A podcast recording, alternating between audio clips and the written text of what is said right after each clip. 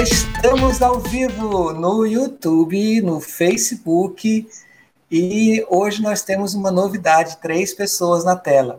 Eu sou o Ronaldo Moura e para quem não pode me ver, eu vou me descrever rapidamente. Eu não tenho cabelos em cima da minha cabeça, mas eu tenho um cavanhaque que é branco na parte de baixo e ainda está um pouquinho cinzento em cima. Eu uso óculos e da última vez disseram para não esquecer de falar que eu tenho um nariz grande. Atrás de mim tem flores é, claras, né, um arranjo de flores e uma cortina bege. Uso a camisa azul e sou moreno claro. Quem está comigo é a Neide. Olá, boa noite. Eu sou Neide Alexandre. Vou fazer aqui a minha descrição. Eu sou morena clara, cabelos longos e encaracolados, Estou vestida de vestido cor preta, é, casaco cor cinza. É, estou com fone de ouvido, né, em ambos ouvidos. Estou usando batom da cor vermelha e tenho o rosto arredondado. Atrás, né, o fundo, né, onde eu estou, é uma parede branca, tem uma logomarca, a logomarca da empresa, a Celibras, né, onde eu estou empreendendo, e tem também alguns livros na lateral, né, li livros sobre educação de surdos. E quem está com a gente também é a Cleidiane. Cleidiane vai se apresentar e a Neide vai interpretar. Bom, olá, eu sou Cleidiane, Cleidiane Segura, é, da área de Libras há alguns anos, né? Feliz por estar nessa área. Começamos muitas vezes ali com contato com o um aluno surdo e depois a gente vai aprimorando, né? Vai conhecendo outros e vai aprofundando nessa área, né? Bom, eu sou morena clara, cabelo ondulado, médio, algumas mechas loiras. Tenho também narizão, narigão, né?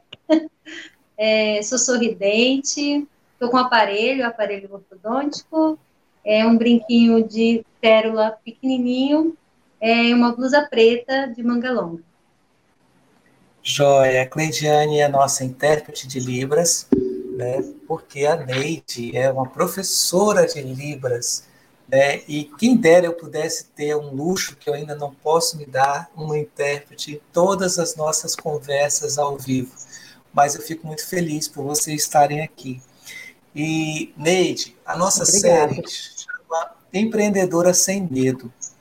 Mas a gente começa lá do início contando a nossa conversa, a nossa história. E eu queria ouvir de você, Neide.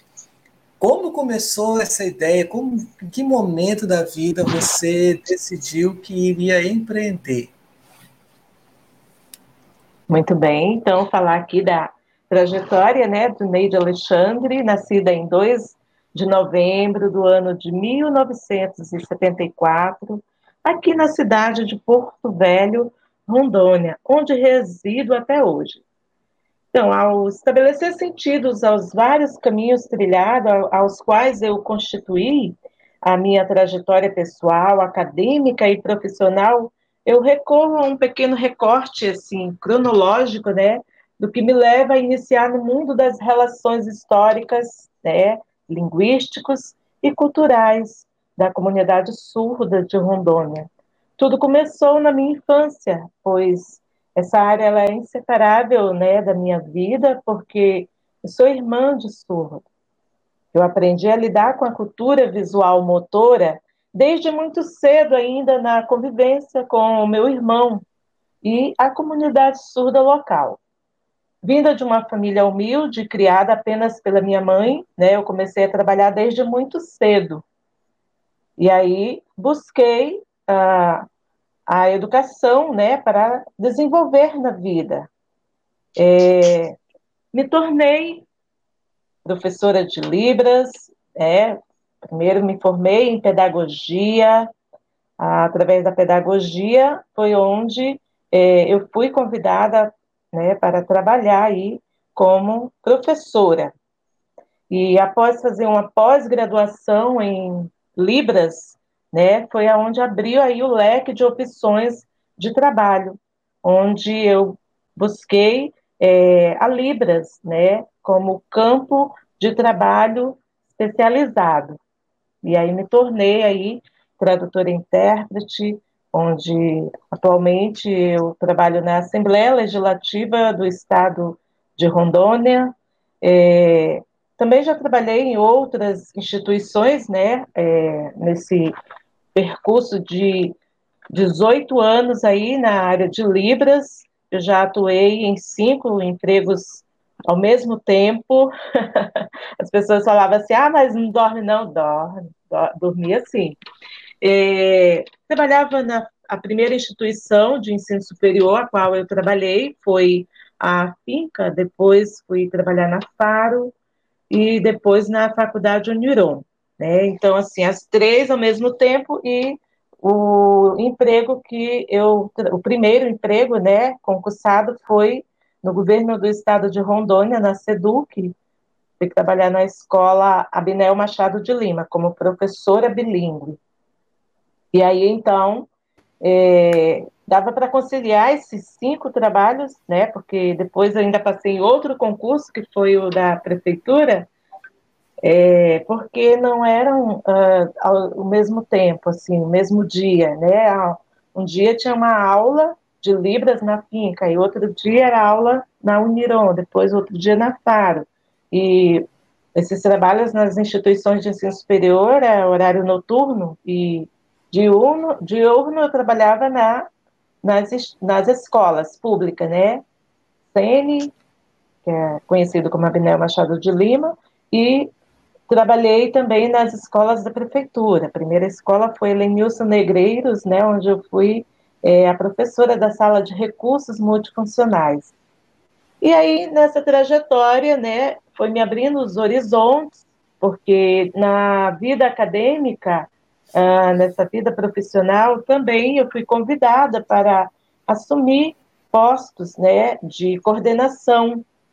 É, na Faculdade Faro, eu fui professora de Libras, depois fui convidada para assumir a coordenação do curso de pedagogia.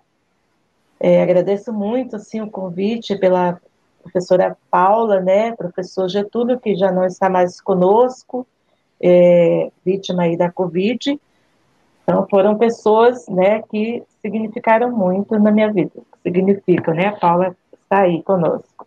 Então, assumi a coordenação daquela instituição, fiquei é, durante é, alguns anos como coordenadora, depois fui convidada para assumir a coordenação de um curso de pós-graduação na área de Libras em outra instituição, também atuei lá durante cinco anos, e aí foi essa bagagem né, de conhecimentos, tanto no magistério quanto na, na em coordenação e gestão, que ah, uniu né, a ideia onde eu e meu esposo sentamos, e aí é, veio a ideia de fundar uma instituição, né, que é a Celibras, essa instituição aí que está há quatro anos. Então, unimos aí os conhecimentos pedagógicos com os conhecimentos é, administrativos. Meu esposo é formado na área administrativa e trabalha como representante comercial, então unimos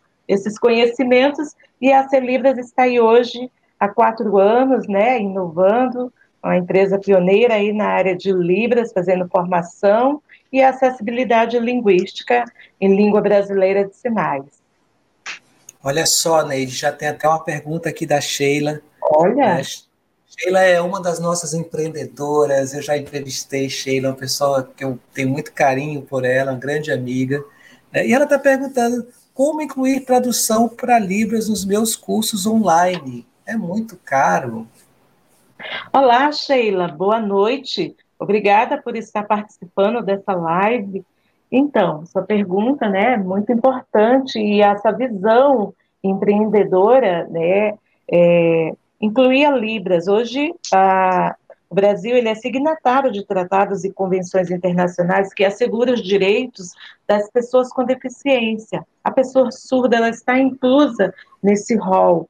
Então, a acessibilidade para surdo se faz via tradutor intérprete de Libras, igual está acontecendo agora, nesse momento. Eu estou aqui falando, vocês estão recebendo essa comunicação através do canal é, auditivo, né? Mas as pessoas surdas, elas não ouvem, então elas não estão recebendo através desse canal, mas sim pela acessibilidade que a nossa amiga Cleidiane, intérprete tradutora profissional, está aí fazendo acessibilidade linguística.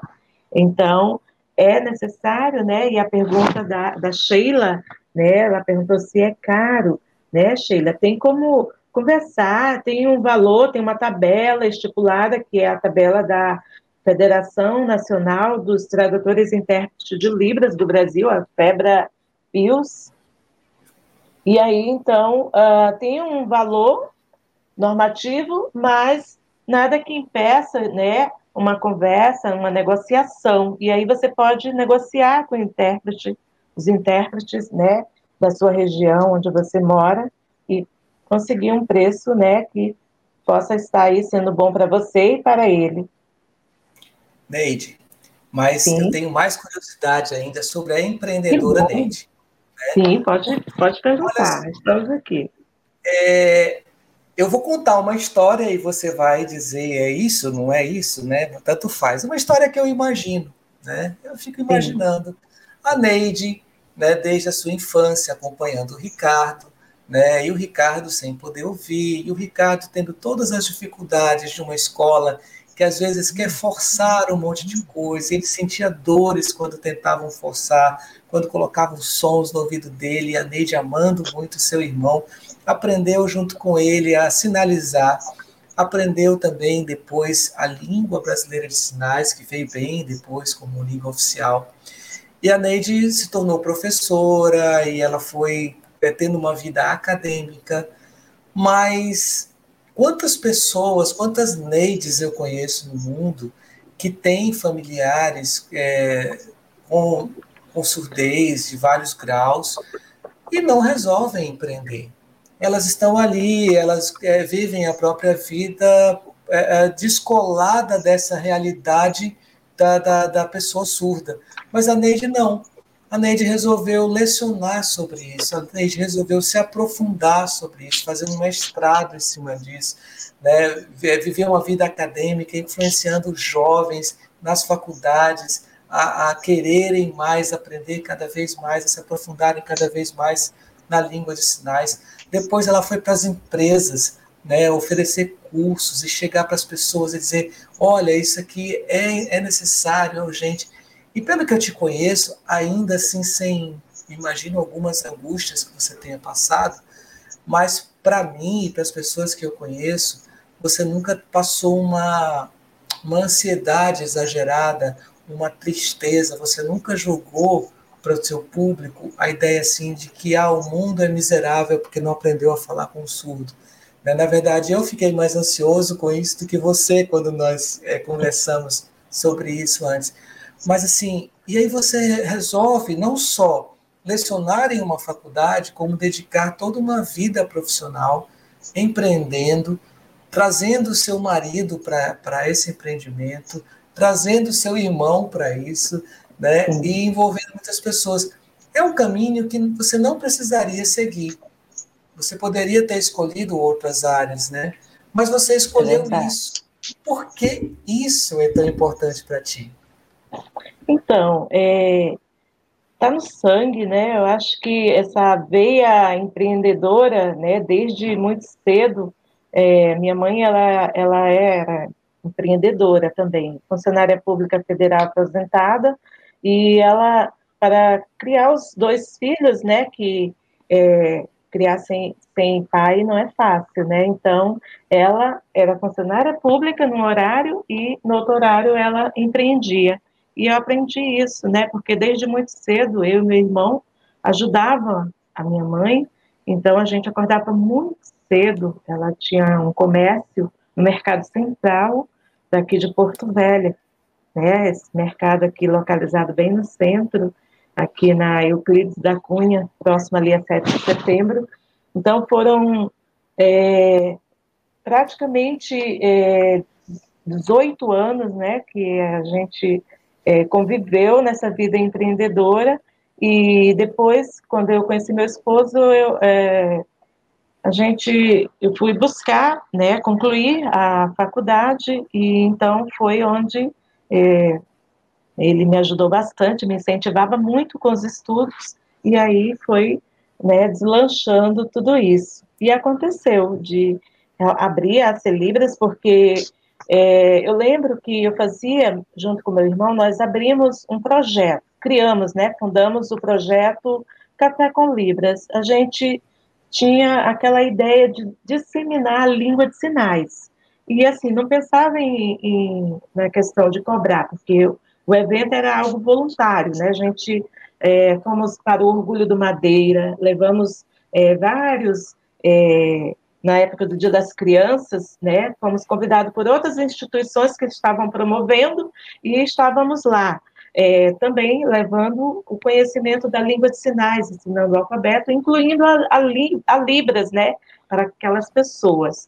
A saúde de rua, também um projeto que foi é, realizado pela TV Rondônia, a gente também participou. Então, participamos de forma voluntária, e aí nisso as pessoas vinham perguntando, gente, onde aprender Libras em Porto Velho? Onde aprender? Aí foi, veio a ideia, as pessoas estão querendo aprender Libras, e só temos aqui escola do Legislativo, é, e as escolas ou as faculdades, né, que tem a disciplina de Libras. Então, fomos, né, sentar e Gente, temos que ter um local onde as pessoas possam vir estudar, elas querem pagar para aprender Libras. E aí veio a ideia, né, de criar, fundar a AC Libras. Nossa, que legal. Que legal mesmo. E assim, Muito bom. É um universo tão grande, né, Neide? Ah, Sim. Desculpa, a minha câmera acabou a bateria.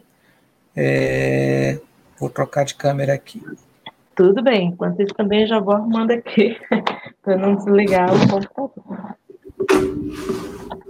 Pronto. É um, é um universo tão grande, né? É, você tem é. hoje uma, uma, estimativa de quantas pessoas surdas tem é, no Brasil ou, ou, ou na região norte? Então, conforme os dados do IBGE, ainda de 2010 a 2012, o último censo, né, que foi passado, é que o Brasil tem 9,7 milhões de brasileiros surdos. Mas nesse universo, né, estão as pessoas deficientes auditivos, que têm algum grau aí que ouve, e também as pessoas idosas, que no decorrer da sua vida vão perdendo a audição. E também está incluído aí dentro desse montante as pessoas surdas, sinalizantes, que usam a língua brasileira de sinais, segunda língua oficial do Brasil. Nossa, 9 milhões de pessoas. É um né? número muito expressivo, Ou né? Seja, se eu fizer um curso, eu, Ronaldo, fizer um curso cobrando um real para cada surdo e todos eles entrarem, eu vou ganhar 9 milhões de reais. Né? Olha, é um, é a visão empreendedora, né? são empreendedora, que às vezes as pessoas não têm, mas nós estamos no meio é, digital hoje, a, a, situação do mundo hoje com a pandemia está é, tá mudando um pouco esse cenário, né? Então, assim, se um surdo, e aí eu quero falar para o surdo agora, porque a gente começou, ensaiou um projeto chamado Projeto Surpreender, e aí eu vou falar para a Cleidiane, que ele tem um sinal que é assim, né? Projeto Surpreender. Isso. Muito bem. Esse é sinal. E a ideia era ensinar o surdo a criar o seu negócio, a empreender, a investir no seu negócio. Porque eu percebi, Neide, convivendo com você, convivendo com o Ricardo e com outras pessoas surdas, que o surdo ele é estimulado a entrar em subemprego, geralmente naquelas cotas que as empresas têm que é, criar por força de, de, legislação, mas muitas vezes não são respeitados dentro de empresa, algumas vezes são, né, mas muitas vezes não são. Muitas vezes eles são colocados ali numa situação difícil. Te dar um exemplo, eu entrei numa empresa para dar uma palestra, tinha 340 funcionários, tinha uma pessoa surda, não tinha um intérprete para falar com esse surdo. E eu fiquei com muita vergonha. Eu, eu, eu não sei se eu tenho vez de entrar nessa empresa de novo, porque eu dei uma bronca em todo mundo. Eu digo, gente, como que vocês têm 300 pessoas aqui dentro e não tem ninguém que fala com esse rapaz? Se esse prédio pegar fogo, quem vai avisar para ele que ele tem que correr? Né? Quem vai avisar para ele que tem um problema, que ele precisa? É, e aqui, como é que eu vou fazer uma palestra sem um intérprete e não tem ninguém de vocês que possa interpretar para ele? Então, assim, eu fico muito triste por isso, de ver essa, essa pessoa surda sendo tratada como se não existisse, sendo que existe um mercado. Se uma pessoa surda criar um, alguma coisa onde ela ofereça para esse mercado de, de pessoas surdas no Brasil algo que valha um real, ela tem chance de faturar 9 milhões de reais.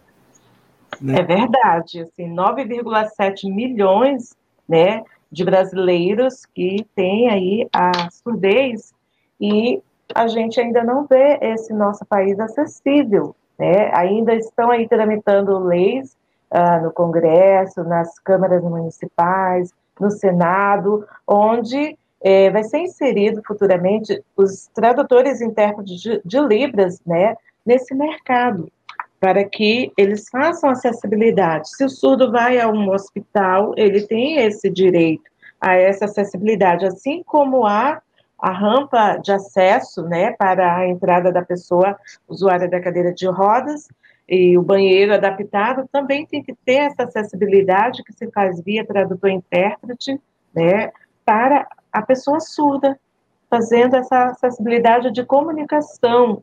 Então, os surdos também são pessoas capazes.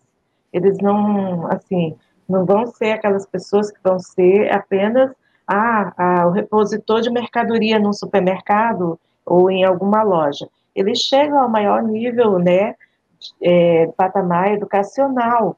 Por exemplo, aqui no Brasil nós temos 20 surdos, né, já tem muito mais do que esse quantitativo, de 20 surdos aí, doutores pesquisadores na linguística da língua brasileira de sinais.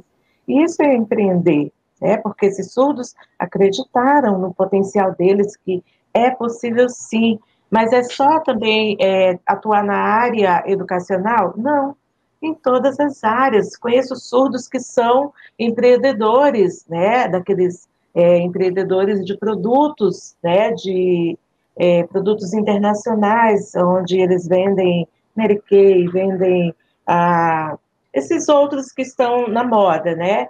Então é isso, eles podem empreender, já vi estudo também sendo Uber, né? Então é bem interessante. É, é, é um profissional diferente, né? Que fala uma língua diferente da nossa, de uma modalidade diferente. Surdos empresários, surdos donos de é, loja de, de automóveis, é, Empresas de sorvete, por exemplo, no Nordeste, tem um surdo que é empresário no ramo de sorvetes. Né? Então, é isso, eles podem atuar em qualquer área.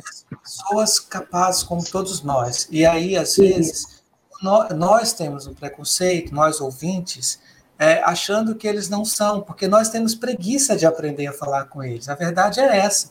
E, e se nós abríssemos a comunicação, quantas pessoas maravilhosas, né? é, existem. Se eu entendo que o surdo é um estrangeiro, é alguém que fala outra língua e que tem outra cultura, e, e, e o trato dessa maneira é como se eu estivesse tratando um europeu, um asiático, alguém com quem eu tenho que aprender a me comunicar. E a, uma Isso vez mesmo.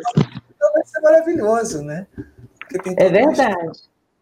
Olha só que interessante quando você falou da questão, né? Estrangeiro ele é um estrangeiro, considerado um estrangeiro dentro do seu país.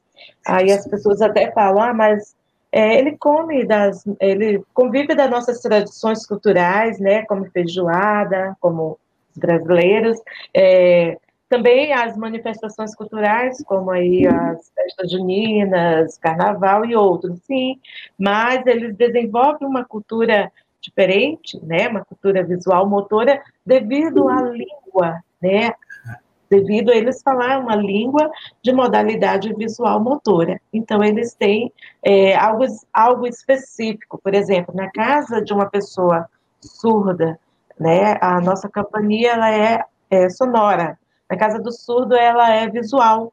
Então, cada cômodo tem uma campainha, tem uma lâmpada, né? E aí, quando chega alguém lá fora, vai tocar a campainha, acende as luzes. Ele já vai entender que tem alguém lá chamando, né? Para ele fazer lá essa acessibilidade para a pessoa entrar.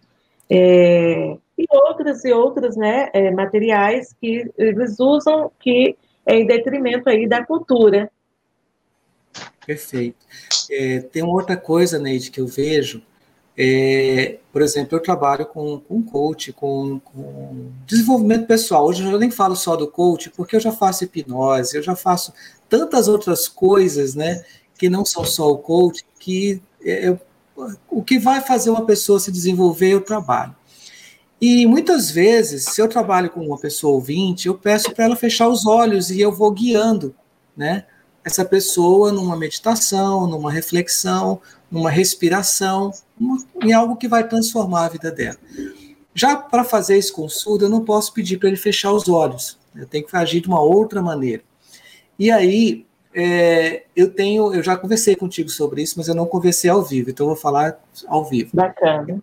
Então, eu, eu conversei com várias pessoas que têm contatos internacionais e perguntei para elas como é que vocês atenderiam uma pessoa surda. E eu não tive resposta ainda sobre isso. Uma grande amiga minha chegou a criar um grupo com pessoas de vários lugares do país a partir dessa minha pergunta, um grupo de WhatsApp, e o grupo silenciou, né? Ninguém tinha parado para pensar nisso. Eu fiz uma visita na Universidade Federal do Pará, é, no departamento de psicologia, e eu fui conversar uma outra coisa com um professor doutor de lá. Mas eu aproveitei a visita e perguntei para eles: vem cá, como é que vocês, psicólogos, como é que vocês aqui na Universidade Federal do Pará lidam com a formação do psicólogo para atender a pessoa surda? Ele tomou um susto com a minha pergunta. Mas, não, você não conhece ninguém que eles têm uma professora aqui na UFPA que eu conheço, talvez tenha outras, não sei, que lida com isso. Mas ele não soube nem dizer quem era essa professora. Né? E então, olha só, que interessante, né? Que você não teve a resposta sobre essa percepção, mas eu parabenizo você por ter tido essa percepção, porque a gente até fala, os surdos, eles são é, considerados os invisíveis da sociedade, né? Porque você só vai saber que realmente ali tem uma pessoa surda quando ele se manifesta para se comunicar. Igual você percebeu a pessoa surda que estava naquela palestra onde tinha mais de 300 pessoas e ela ficou sem acessibilidade. Né? Então, essa percepção aí é, é, questão também de empatia, né? a pessoa se colocar no lugar do outro. Né? É, eu fico feliz na, ao fazer, receber o convite do Ronaldo Moura, né? ele já se preocupou com a questão da acessibilidade, né? como eu sou da área de Libras, então ele já veio ah, lembra da questão da acessibilidade? Vamos trazer, né, convidar uma intérprete, tradutora, então a gente fica muito feliz, né, de estar fazendo aí essa entrevista de forma acessível. Isso mesmo. Obrigado, Neide. E aí, respondendo um pouco, entrando na resposta, né, da, da Sheila, né, Sheila perguntou como incluir um intérprete de Libras nos cursos dela. Né? Se você faz o curso online, você quer oferecer esse curso para pessoa surda, que tal você dividir o pagamento do, do, dos seus alunos, né? Então, os seus alunos surdos, o que eles pagarem, tanto vai para pagar o intérprete, né? E de repente você vai ter o próprio curso pagando o intérprete, sem você precisar é, desembolsar, né? O próprio cliente vai pagar e você vai tirar uma parte para pagar esse intérprete. É algo que você pode fazer, né? Eu não tenho trazido aqui para as minhas lives, Neide, porque as minhas lives não são comerciais. Mas em cursos, eu sempre tenho pensado nisso. Quando eu tiver um curso, uma turma, eu vou conseguir trazer né, o intérprete para esse curso, eu tenho a mesma preocupação da Sheila. E é bem por aí, se eu tiver intérpretes que topem fazer isso, é, sem um valor fixo, pela por aquilo que eu posso vender e oferecer para a pessoa surda, vai enriquecer o meu curso, porque aquela pessoa uhum. vai trazer perguntas dentro da visão de mundo dela, que é diferente da visão de mundo do ouvinte muitas vezes, né? principalmente que eu falo de comportamentos, de inteligência emocional, e vai ajudar também esse intérprete, vai ajudar também essa pessoa surda a se colocar. É, se a gente pensar num, num, se a gente tiver um pensamento sem barreiras, a gente tem uma ação sem barreiras. Você concorda comigo? Certamente. É, é necessário, sim, viver sem barreiras, né? E levar a, a, a Libras, né, a todas as pessoas, viveremos, assim, no mundo bilíngue, onde não haverá o quê? As barreiras, né? Então, assim, é, a gente até se, já se dispõe, né, em ofertar aí a acessibilidade ao seu programa a, através da Celibras, como nós temos, nós formamos aqui intérpretes tradutores e esses intérpretes eles têm que estagiar. Então vamos começar a colocar em prática, né, participar de lives. Então, um prazer. pronto. Olha aí, já, ah, já é empreendimento. né? Exatamente. Eu, né? eu lembrei agora de uma situação, né? É, estava é, olhando os vídeos no YouTube e eu vi uma pessoa surda. Olha que interessante. Ela é empre, empreendedora na área de. Ela é gastrônoma, então ela estava ensinando receitas, receitas e ensinando de, de, forma bilíngue, né, em Libras, e tinha também a, a, tradução em língua portuguesa. Aí eu falei, olha só que bacana, porque o canal dela é um canal bem, assim, estruturado, já está monetizado e tudo mais, então isso é bacana. Ela viu, né, através da língua, aquilo que é natural dela, ganhar dinheiro e agregou que, os conhecimentos aí gastronômicos e tá aí ganhando dinheiro, tá sendo show, muito bacana. Nossa, que legal, que legal. Aí eu tenho outra pergunta para te fazer, Neide. Esse aí é uma, uma, uma, uma, outra questão assim que é, eu sou muito irado, sabe? Eu fico muito nervoso com algumas coisas. É, Libras, quando foi criada, antes era a linguagem de sinais e tudo, é, linguagem brasileira de sinais, mas se tornou língua brasileira de sinais. E quando ela se tornou língua brasileira de sinais, ela se tornou a nossa segunda língua oficial. Isso. Então... E aí a gente vê como o ouvinte no Brasil é que está sem a conformidade, porque o ouvinte no Brasil não é ensinado na escola a sua língua oficial. O que, que você pensa disso? Só eu que fico indignado com isso? A comunidade surda fica indignada, realmente. Então, é, antes, né, a, a, mídia se retratava a, a, Libras, né, língua brasileira de sinais, como linguagem, porque ah, os estudos sobre a, a, Libras está se ampliando, né, e os linguistas da área descobriram que ela é uma língua porque ela passa por todos os níveis linguísticos para assim ser considerada uma língua, né, que níveis são esses? Ah, nível fonológico, são os pares mínimos, né? E aí vai para o morfológico, sintático, semântico e pragmático. Então, descobriu-se que a língua, todos os países, né, foram regulamentando suas línguas de sinais. É, ela não é uma língua universal, cada país tem a sua língua de sinais. O Brasil foi um dos últimos a é, oficializar a Libras como língua oficial, né, como segunda língua oficial, e que os, do, da comunidade surda, que esses surdos poderiam transitar livremente se comunicando. Né, há, muito, é, alguns anos não era bem assim, né?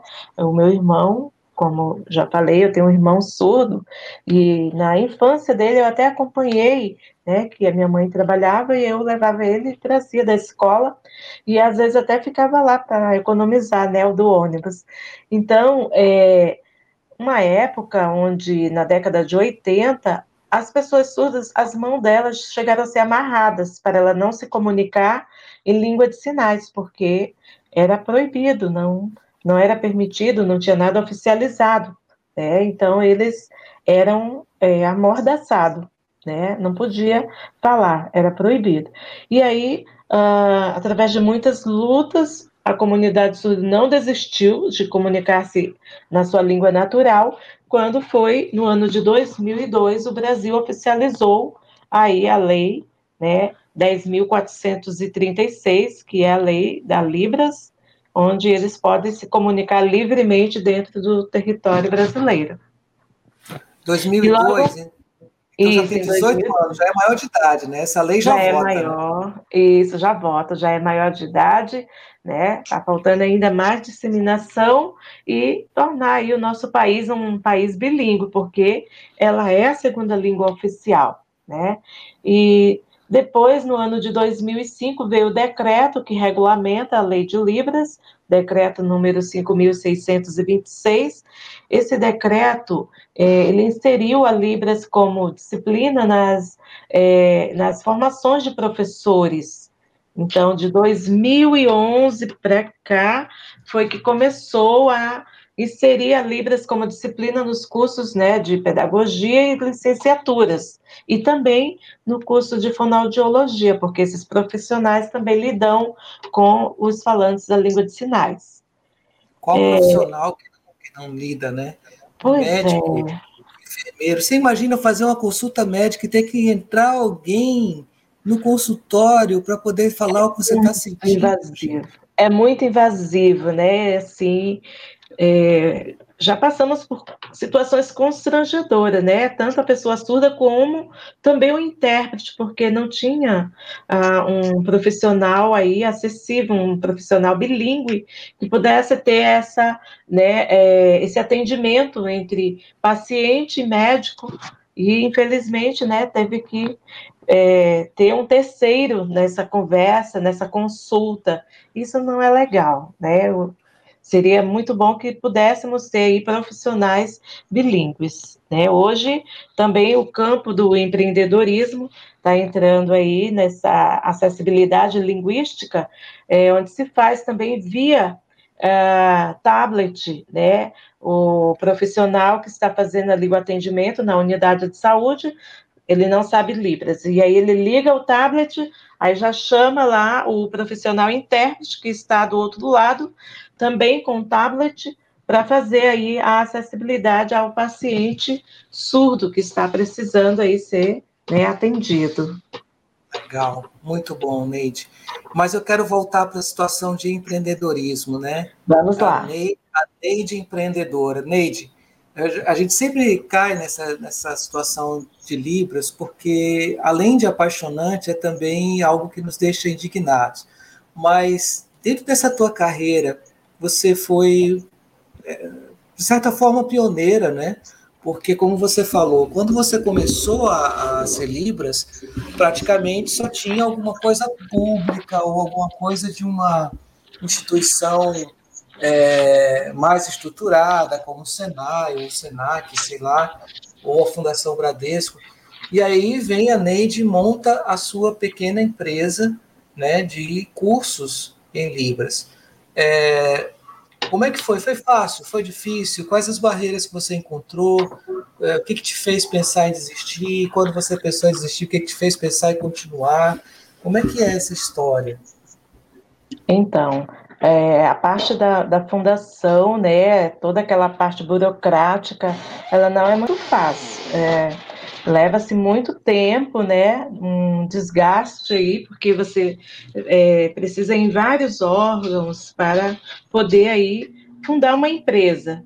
É, um profissional também que é imprescindível para você ter uma consultoria é o profissional é, contador, né? Onde vai organizar quinais, o que, que essa empresa vai é, oferecer aí ao mercado de trabalho. É, profissional também da área administrativa, e aí vamos aí fazer toda aquela documentação da empresa. E assim, regularização dessa empresa perante né, os órgãos competentes também, né, leva-se muito tempo e precisa de pessoas para estar ajudando, né, fazendo aí essa assessoria para você, essa consultoria, tá? Que não é fácil, porque assim, a gente é, tem tudo aqui na cabeça, né, teoricamente, é, mas quando vai colocar no papel, você vai precisar de uma equipe multidisciplinar para ajudar essa empresa, né?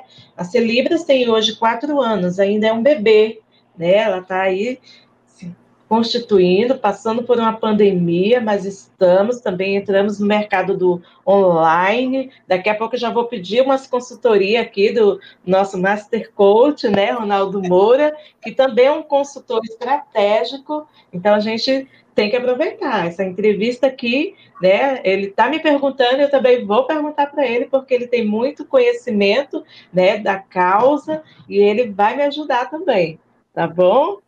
Então, é isso, sim. É, não é fácil, tá? Mas tem que ser persistente. Se deu vontade de desistir, deu. Deu vontade de, de desistir, né? É, é, o tempo todo. Uma empresa, ela precisa, sim, de consultoria, né? De essa equipe multidisciplinar para ajudar realmente ela no mercado, porque é, é igual uma língua. Uma língua, ela é dinâmica, ela também muda, né? E a empresa ela passa por vários padrões, né?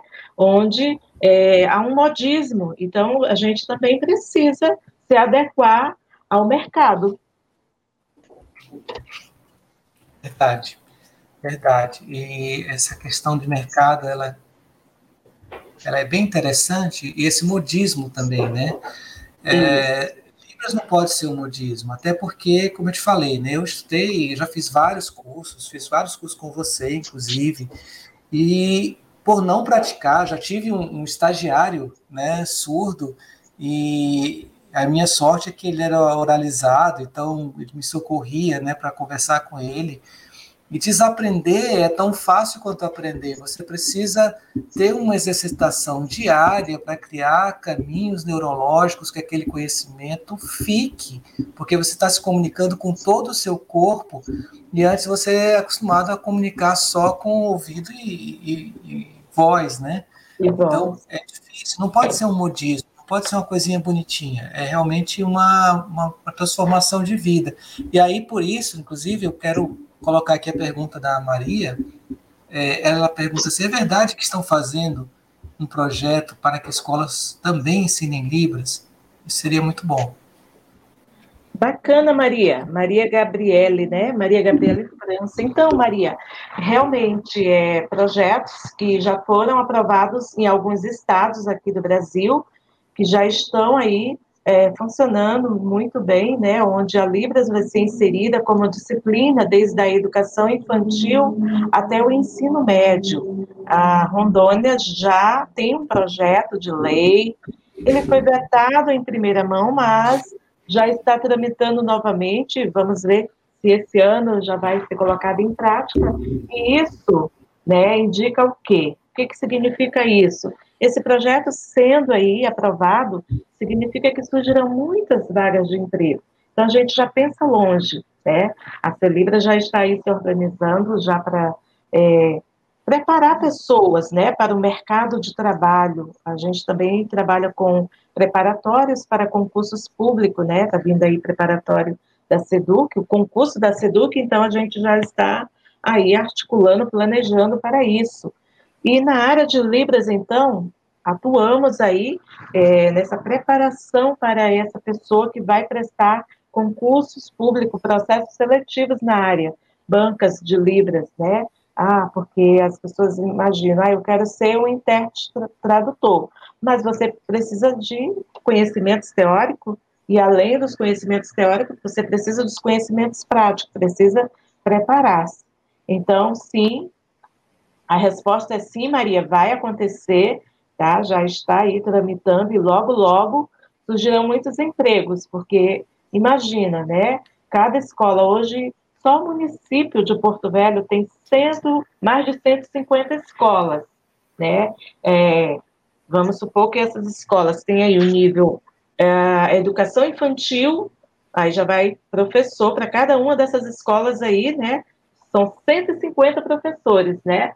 Para educação infantil, uh, vai trabalhar no ensino fundamental. Quantas séries tem no ensino fundamental? Fundamental 1 um é constituído do primeiro ao quinto ano, então são cinco né, séries para se chegar aí. Depois tem o segundo segmento, constituído aí do sexto até o nono ano. Então, tem emprego aí para muita gente. E mais o ensino médio, né, que são mais três anos aí onde vai se trabalhar.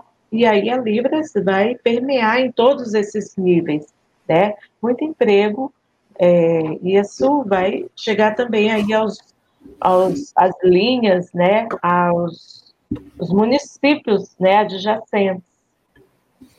Neide, é, eu, você, já me conhece um pouco, você sabe que eu gosto de ir lá na frente também, né? A gente começou lá atrás, começou a sua história, e eu quero ir lá na frente.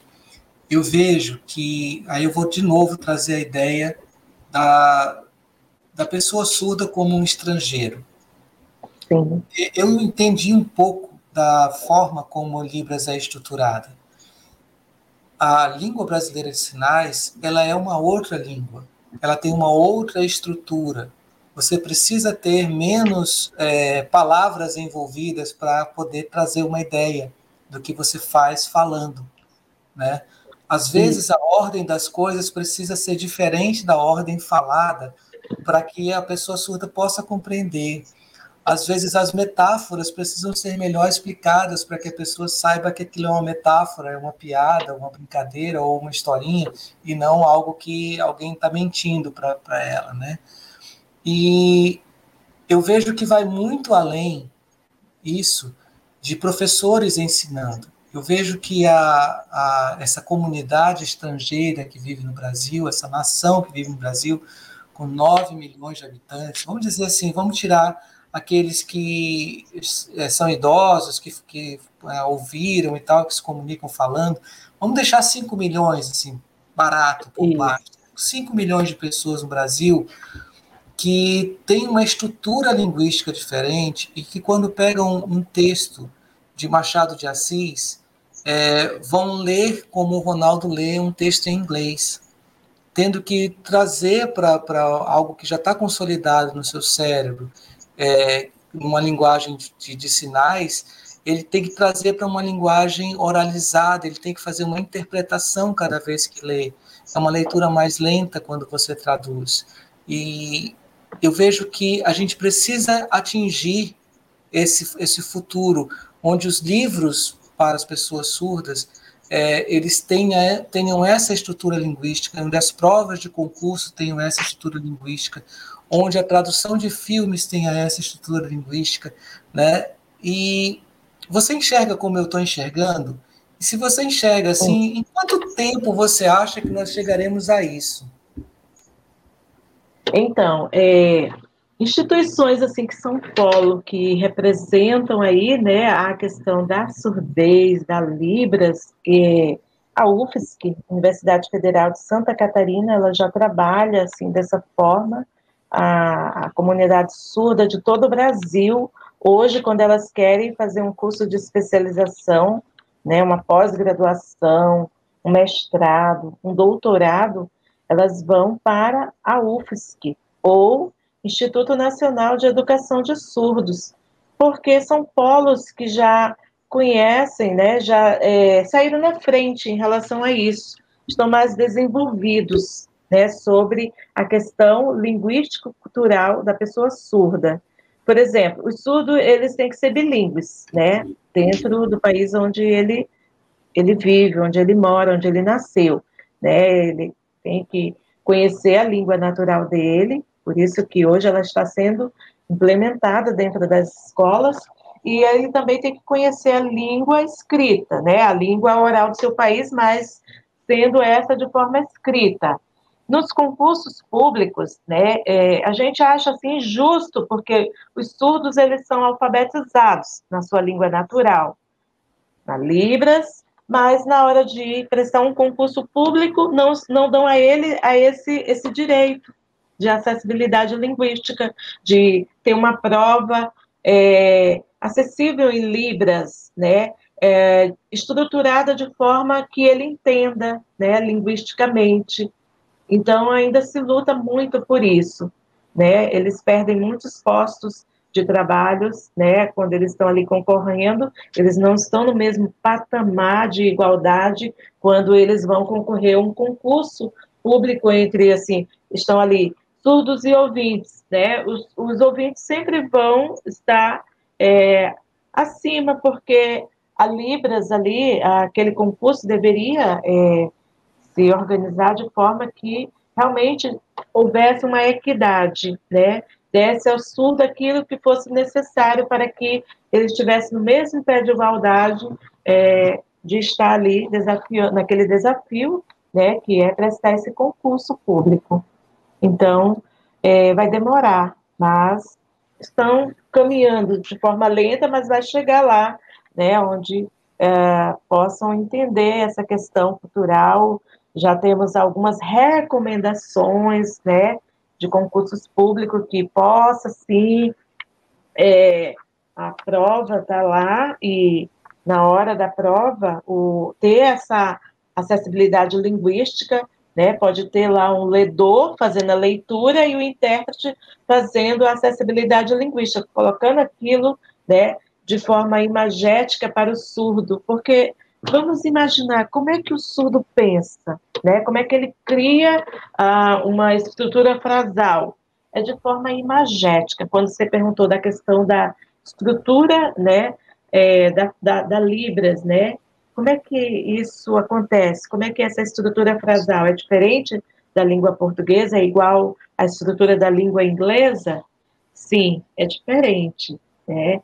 É diferente, é, tem palavras que são mais significativas, então aquelas que são mais significativas, o surdo, ele, como ele pensa de forma imagética, ele vai trazer aquilo que é mais significativo, coloca primeiro na frase, para então, né, ele complementar. Então, assim, é algo realmente diferente, né, é imagético. Perfeito, perfeito. É, e aí eu vejo é, que, que essa mudança ela tem que partir do próprio surdo, ela pode partir do próprio surdo. Né? Se o surdo cria, por exemplo, uma editora, como nós temos várias editoras, que, que seja digital, que seja virtual, não precisa gastar imprimindo papel nem montar uma estrutura. Se ele cria uma editora para traduzir as obras do português para a linguagem dos surdos, né? Ele vai ter os clássicos na linguagem do surdo. Ele vai ter a, a, os, a, né, a, aqueles, aquelas apostilas na linguagem do surdo, os livros didáticos na linguagem do surdo, e ele pode empregar surdos fazendo isso. Surdos Olha só, isso. no YouTube temos vários surdos que hoje estão aí ganhando muito dinheiro, né, com sinalários, e isso assim é fantástico. Por exemplo, é, eu não tinha pensado dessa forma que você é, trouxe aí essa ideia, né? E isso é muito louvável, muito bacana. É, hoje você vê que temos aí muita, muito conteúdo aí na internet, né? As pessoas às vezes recebem isso de várias formas e tem que saber filtrar, né? E os surdos, é, eles precisam também entender, né? Precisam de acessibilidade. E o que está acontecendo hoje?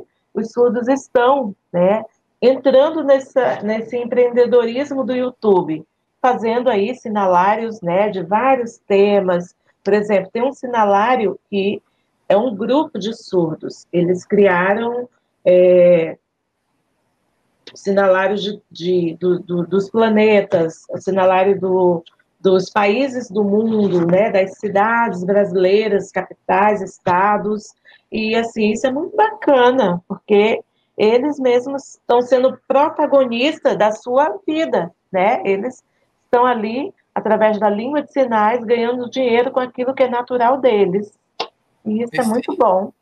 Perfeito. Acabou o tempo do surdo estar tá só vendendo balinha no, no, ônibus. Não, isso não existe, gente. Não. Aqueles surdos, é, que ficava lá com aquelas, o, a, o alfabeto manual, né? É. Não, já, já passou. Tem, tem muita coisa aí. Olha, falando nessa questão também, temos aí o surdos que são ótimos desenhistas, né? Eu até publiquei no meu perfil do, do Face ah, uma caricatura, né, minha, que um surdo de Goiânia, o Sérgio, né, ele é um ótimo desenhista, e aí ele fez a caricatura, eu divulguei, muitas pessoas, ah, eu quero também, aí passei o contato dele, e ele ganha dinheiro fazendo isso, ele trabalha em uma empresa, ele é arte finalista, então ele faz vários desenhos, artes, por exemplo, a arte, o, a logomarca da Celibras, essa logomarca aqui, então, foi uma criatividade, né, do Sérgio, a gente deu uma ideia e ele foi lá, trouxe três tipos diferentes, aí a gente escolheu essa e ficou, e assim, muito bacana, sabe, muito, muito bom. Nossa, que universo rico. Neide, e agora, e você? É sua vez, você falou que ele Vamos lá. pergunta, tô aqui, morrendo de medo que você vai me perguntar, vai lá, cai dentro. Ah, vou perguntar agora para o meu consultor estratégico, né, então estamos aí nessa era, né, da, do, do mundo online e a gente também está entrando nesse mercado aí de cursos online.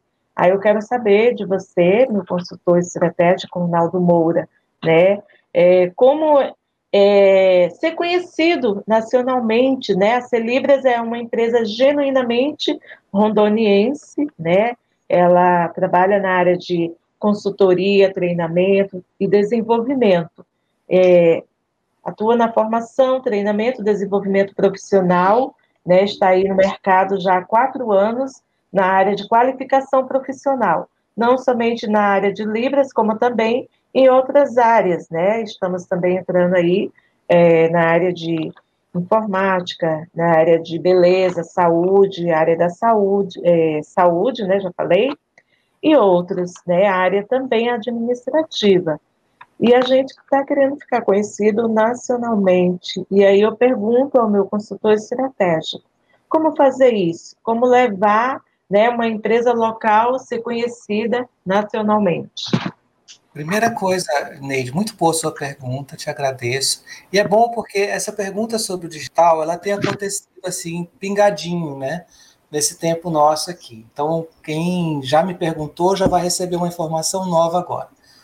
Imagina, Neide, é, no, nosso, no nosso mundo sem o digital, você tem a Celibras numa sede física dentro de um, do centro de uma cidade, é, no segundo andar de um, de um prédio do centro, e aí você tem um alcance em que as faculdades te dão esse alcance, as empresas te dão esse alcance, as pessoas que fizeram o curso vão ter esse alcance, os teus anúncios vão te dar esse alcance para você atender é, as pessoas que vão poder chegar até o teu lugar, teu espaço físico. Então, o teu alcance fica dentro de Porto Velho, ou se alguém te pedir para você ir para outro lugar, fazer um curso ou outro e tal, você fica limitado a Porto Velho. Né? No mundo digital, o alcance ele é diferente. Porque dentro do, do, do mundo físico, o alcance é região física, região é, é, geográfica, né?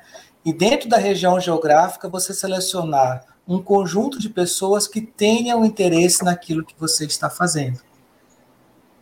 E aí chegam pessoas, eu acredito que cheguem pessoas na tua empresa é, com vários tipos de, de, formação, porque como a pessoa vai aprender do zero, ela não precisa, por exemplo, ter uma faculdade, ela não precisa, às vezes, nem ter um ensino médio, ela quer aprender a se comunicar com pessoa surda, então ela vai começar uma língua nova.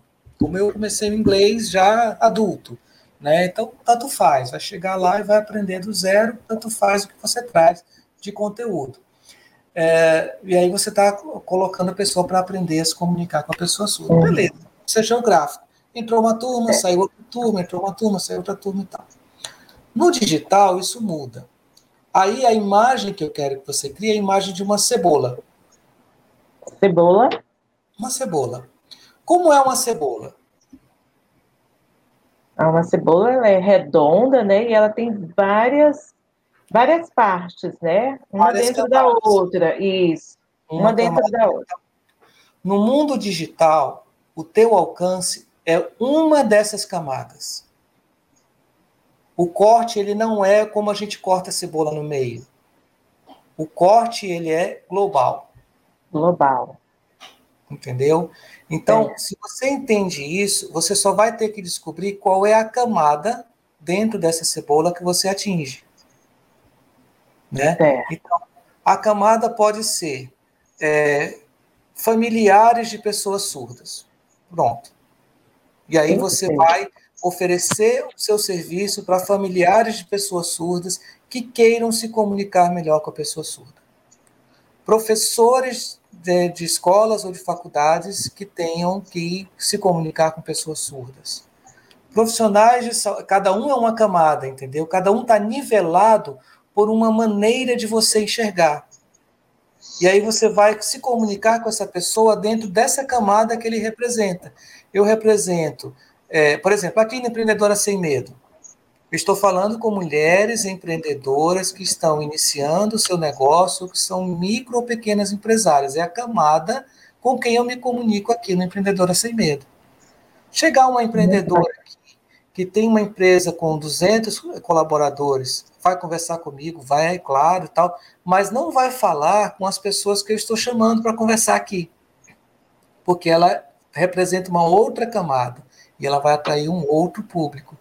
Então, dentro do, da, da comunicação digital, você sempre vai dizer assim: eu vou descascar essa cebola até chegar na camada que eu dou a volta no globo, que eu dou a volta no mundo. Porque você vai encontrar pessoas que representam essa camada em qualquer lugar do mundo. Sim, sim.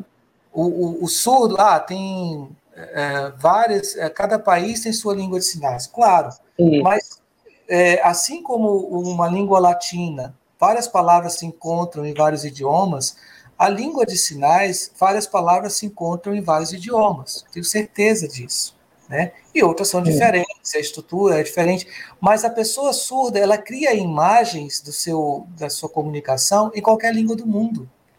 Porque, como ela não tem o auditivo, ela parte para o visual. É natural isso. Isso mesmo. Né? Isso mesmo. Exatamente. Então, quando você, ah, eu vou falar com um surdo, né? Esse, esse cara que tem um canal digital que está usando o YouTube para conversar, ele vai conversar com um surdo em todo lugar do mundo. A professora isso. vai conversar com um surdo em todo lugar do mundo, né? E aí vai ser só uma questão de traduzir né? Ah, eu quero falar e eu quero é, colocar isso para quem está lá na Noruega. Você coloca uma legenda em inglês e a pessoa na Noruega vai entender, né? Então, você vai ensinar o professor a como lidar com uma, uma criança surda dentro de sala de aula, ou um adulto surdo dentro de sala de aula. E isso vai rodar o mundo. Então, o primeiro passo é entender que você precisa descobrir qual a camada dessa cebola que você atinge. Né?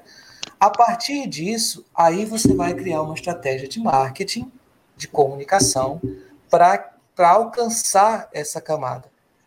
Né?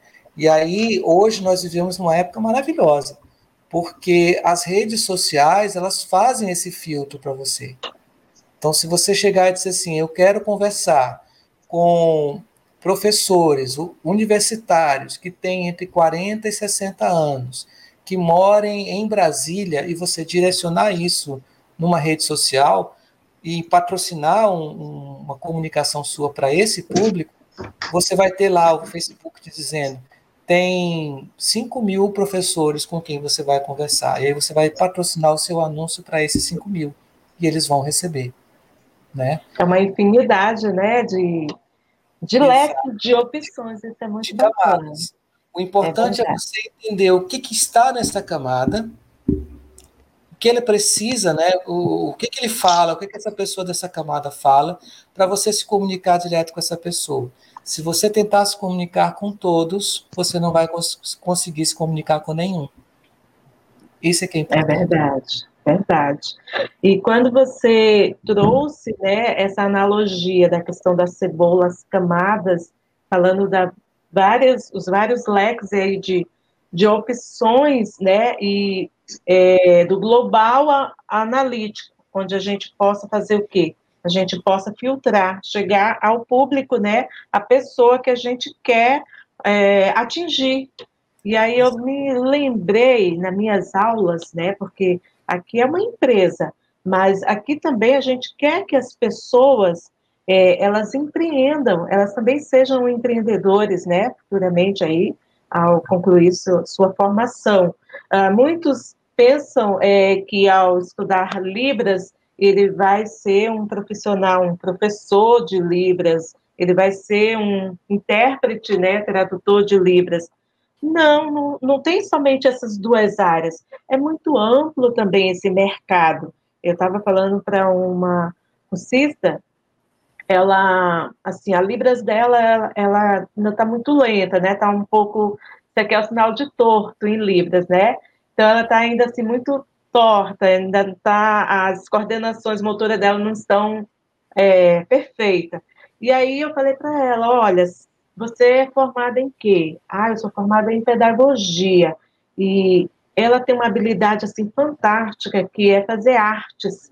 E aí eu dei uma sugestão para ela e hoje ela está fazendo isso. Ela está fazendo materiais adaptados em libras, né?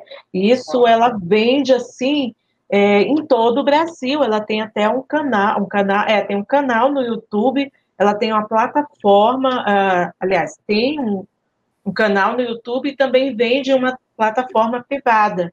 E assim, conhecendo aí o Brasil inteiro, conhecendo esse trabalho dela adaptado, bilíngue, de Libras e português, sendo assim bacana, fantástico, e ela está ganhando dinheiro, é empreendedora aí na área de Libras. É, você pode montar escolas, né, é, na sua casa, dar aula de reforço para surdo, né, dar aula de reforço para surdo. E agora com a implantação aí da Libras, né, como disciplina nas escolas, desde a educação infantil até o ensino médio, nossa, o que vai ter aí de aluno com dificuldade em Libras, então vai precisar de muitos professores aí para fazer reforço, né, reforço para você tirar uma boa nota na língua brasileira de sinais. Então, há um campo muito amplo de opções para essa área.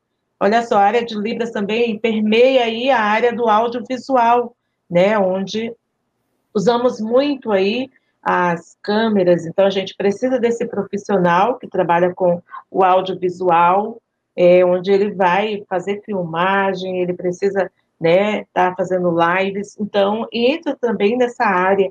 A gente precisa de direto de tradutores, intérpretes, né, para fazer aí a tradução, a legenda, né? A, por exemplo, o surdo está lá fazendo é, o seu sinalário de Libras. Aí você é iniciante, não conhece aqueles sinais. Então, tendo a legenda ali, olha aí, já tem trabalho para você fazer aí a tradução em língua portuguesa escrita. Então, é amplo esse campo. É, exatamente. Então, e, Mas, posso fazer mais perguntas? Claro, manda ver, manda ver. Então vamos lá. Olha só, é, nós estamos aqui numa área privilegiada, no centro da cidade de Porto Velho, Rondônia, né? Aqui a Celibras está numa área central, aqui perto temos o Sesc, Sesc Restaurante, temos o Mercado Cultural, ah, logo mais à frente tem ali o Correio Central, tem várias paradas de ônibus, né? Então, é, o que a gente também é, percebe, né, que, por exemplo, o público, né, da área é, da Zona Leste, Zona Sul, né, Zona Leste, Zona Sul, é, Zona Norte de Porto Velho, a gente quer também conquistar esse público, né, para que eles venham para as Celibras, né? Outras empresas já inseriram aí a Libras, né? É, como curso profissionalizantes, mas não conseguiram né, formar turma. Nós estamos já há quatro anos aí no mercado e ensinando com qualidade. Muitos dos nossos cursistas já estão aí inseridos, né? Ah, eu sempre falo a, a, nossa aluna, que foi a primeira concursada aí da Câmara Municipal de Porto Velho, a professora Patrícia, ela é intérprete, tradutora de Libras lá. Temos mais de 10 aí intérpretes, tradutores de Libras na SEDUC, né, atuando aí, fazendo acessibilidade aos surdos na sala de aula do ensino regular, né, e também aí é, muitos que passaram por aqui e estão em outros municípios, atuando como intérpretes, tradutores de Libras, como professores de Libras, é, na educação básica e também no ensino superior. Então, é, a gente quer trazer esse povo, né, essa comunidade da zona leste, zona norte, zona sul de Porto Velho para vir até o centro, né, estudar aqui na Libras. E aí eu pergunto ao meu consultor estratégico como fazer isso, né? Como atrair esses jovens lá da Zona Leste, Zona Sul, Zona Norte, para cá, para a área central. Tá. Primeiro eu preciso te fazer uma pergunta. É, o teu interesse é entrar no mundo digital e conquistar o mercado digital ou é fazer as duas coisas? As duas, porque a gente trabalha tanto com presencial e também agora com o digital, né, o online. É, então eu vou te dizer uma coisa, e aí eu vou falar como consultor e não como coach, né? Faça escolhas. Faça só uma das coisas. Só uma. Certo. É, Entendi. Faça uma uhum. Por quê? Porque atrair pessoas para você demanda muito esforço. Então, é se verdade. você para o presencial e para o digital, você vai ter grandes esforços. Te mostrei na, na questão da cebola. Uma coisa é você ter um corte na cebola transversal, outra coisa é você desfazer as camadas da cebola para chegar lá, né? Daria para usar o meio digital para atrair para o físico? Daria. Mas a energia que você vai gastar com um é tão, tão grande que você vai é, falhar no outro. Um dos dois você vai falhar. Né? Então, invista em apenas um. Se você for para o digital, é um aprendizado novo. O digital é muito trabalhoso, muito trabalhoso mesmo. E ele só é vai depois de um ano, depois de dois anos. Ele não compensa de imediato, como parece para algumas pessoas. Se ele é bem feito, ele vai começar a te retornar depois de um ano. O presencial também foi assim demorou para você se estruturar, com quatro anos você conseguiu sobreviver. Para você crescer, né, vai demandar muita energia, muito esforço. Mas observe uma coisa, Neide, eu acho que você já entendeu isso. É, com a mudança que o mundo está sofrendo por conta da pandemia, é, o mercado digital para a educação ele tem se mostrado muito promissor. E você tem um conhecimento que é um conhecimento muito específico. Né? Não tem muita gente falando de Libras. E tem um diferencial que você tem para o seu público de Porto Velho, que está na própria língua de sinais, que é a questão do regionalismo. Então, você pode ter cursos específicos para o público de Porto Velho, digitais, falando sobre o regionalismo da Libras em Rondônia, em Porto Velho. E aí você trazendo questões da comunicação, os sinais das ruas, das instituições, das empresas, das escolas locais, onde essa pessoa vai ter uma comunicação é, diferenciada de um público de São Paulo, do Rio, de Minas. Mas é, se você entrar para o mundo digital com toda a força, Permaneça nesse mundo porque a divisão vai requerer de você muita estrutura. O que eu faria, assim, dando dica mesmo, e aí é, é, faça todos os filtros, porque você é empresária, você sabe muito mais do seu negócio do que eu, mas o que eu faria era oferecer para o mundo físico uma camada superior. Por exemplo, Pessoas que fizeram curso básico, primeiro, segundo, terceiro nível, que precisem de um nível presencial, né? Para poder ter uma continuidade no seu trabalho, aí você pode oferecer a um custo diferenciado é, capacitações presenciais que essas pessoas queiram pagar para vir de onde quer que em Porto Velho para estar com você presentes. Então, seriam 20, 30 pessoas que pagariam um valor realmente é, é, que, que, valesse a pena a sua presença para você estar presente. Mas é, no digital você pode oferecer valores mais baixos, né, para que as pessoas tenham a formação, tenham conhecimento básico, entendam a estrutura da língua, entendam os sinais básicos necessários, fundamentais para a comunicação, possam exercitar e repetir, repetir, repetir com suas aulas. Então, vai compensar para elas pagar um valor mais baixo e ter um vocabulário, ter uma comunicação simples, ter uma rede social onde elas possam se comunicar uns com os outros, informações, horários especiais, momentos especiais. O digital vai te permitir isso com muita gente. E aí o presencial é, ok, você quer mais do que isso? Você quer um acompanhamento, você quer a presença de pessoas, uma comunidade surda para trocar ideias, então vem o presencial e a gente faz algo diferenciado para você. Essa seria a dica que eu daria para você nesse seu caso. Muito bacana, sim, adorei assim a dica, né? Muito boa e assim me deu assim um norte, né? É, ficou assim mais claro para mim e eu agradeço assim, grandemente por isso, né? E entender mesmo, né? Me localizar, é, porque a gente fica um, um tanto assim com medo e o nome da série é empreender, empreender sem medo isso é. mesmo. E aí você está me dando essa força para empreender sem medo, né, no mundo digital. É isso mesmo. Empreender aí sem medo no mundo digital. Porque à medida que você crescer no mundo digital, você vai receber convites para o que é presencial, para o que é ao vivo, né? E você vai fazer o que você gosta de fazer e vai ser convidada para isso.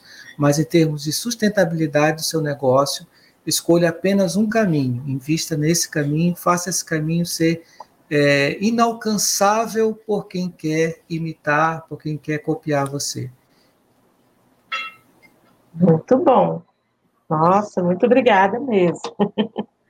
Muito bem. e aí, tem perguntas? Tem alguém fazendo pergunta para nós? Nós temos aqui a Karina parabenizada pelo programa, a Ioneide dizendo hoje podemos... Olha, são minhas cursistas, elas são cursistas do, do presencial, né, aqui na Celibras. Karina, um abraço. Ioneide também, nossa, que bom, fico feliz aí de vocês estar aqui. Né? Olha, gente, foi um prazer enorme falar contigo, Neide. Eu queria que você fechasse é, falando para as empreendedoras, né? Você já é uma empreendedora há alguns anos, você já, já tem suas conquistas, você já tem admiradoras, né, admiradores na para sua trajetória.